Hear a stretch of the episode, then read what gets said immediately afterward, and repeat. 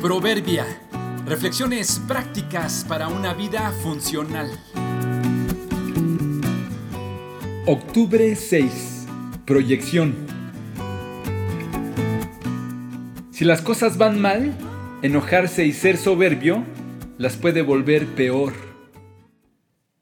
Estaba con mi esposa y mi hijo en el cine tratando de entender el principio de la película, suponiendo de qué se trataría y como sucede en muchos casos, tratando de adelantarnos a la trama.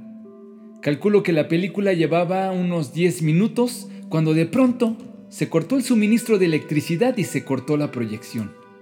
Unos segundos después se encendieron las luces de emergencia en los pasillos. Toda la gente en la sala permaneció en silencio, sentada en su lugar sin hacer expresión alguna. Luego de unos minutos comenzó a escucharse el sonido de la película pero no había ninguna proyección. Las luces de emergencia siguieron encendidas. El sonido seguía escuchándose, pero nada de proyección. Así un minuto, dos, tres, cuatro, cinco, no sé cuántos más.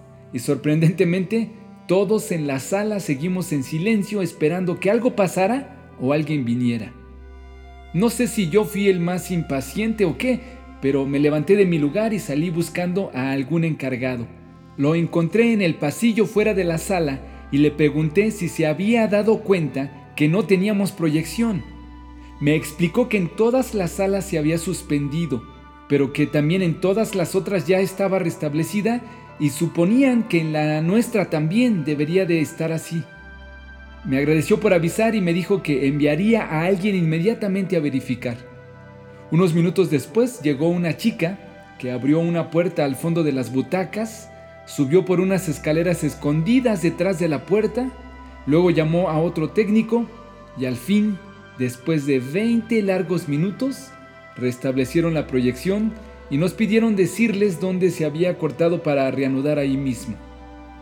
Disfrutamos el resto de la función sin problema.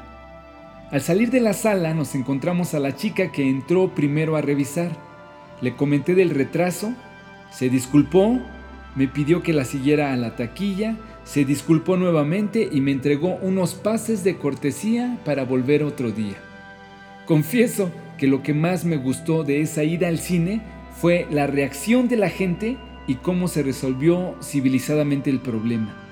Nadie reclamó, nadie silbó, alguien avisó, alguien solucionó y alguien compensó.